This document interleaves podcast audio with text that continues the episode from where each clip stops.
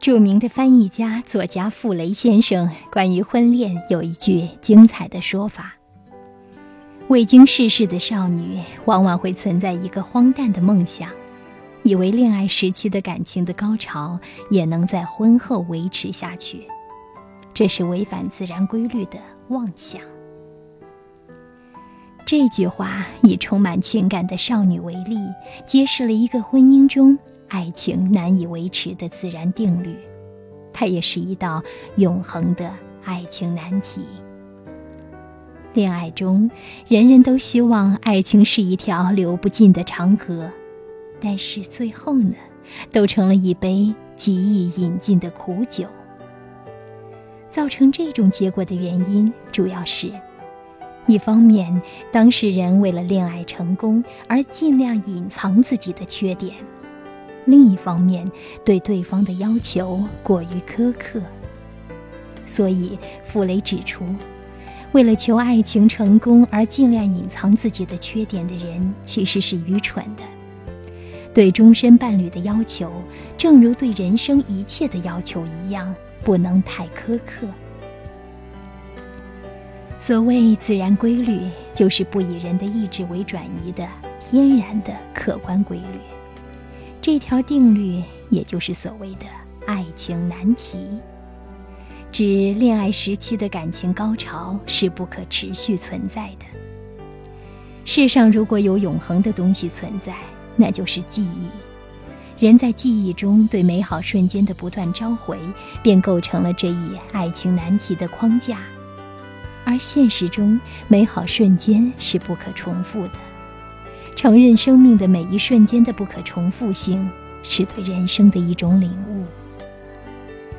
从美学的生理层面来讲，婚前恋爱时期的情感高潮主要表现在相互爱慕的美感上；婚后时期的情感高潮主要表现在相互融合的快感上。而快感如同饥渴后的饮食，一旦得到满足，连同那相互之间的爱慕，将一起被上帝无情地收回。那么，在这不可避免的爱情难题面前，如何防止爱情的流失呢？傅雷说：“要找永久的伴侣，也得多用理智考虑，勿被情感蒙蔽。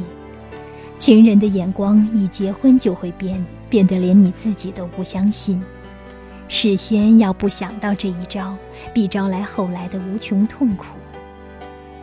但是我们说，理智始终是情感的奴隶。但是我们同时要说，理性始终是情感的奴隶。所以，其实夫妻之间最重要的，还是莫过于情感二字。只要情感在，一切问题都不成问题；倘若情感飘走了，任什么事情都会出问题。那么再问，情感的奥秘又在哪里？在艺术里。正所谓人生短，艺术长。那些永恒的艺术作品，为我们揭示了许多情感奥秘。关键，就看我们的解读能力。艺术的启发会使夫妻之间永远保持一种美好的欣赏的态度。傅雷怎么说来着？你还记得吗？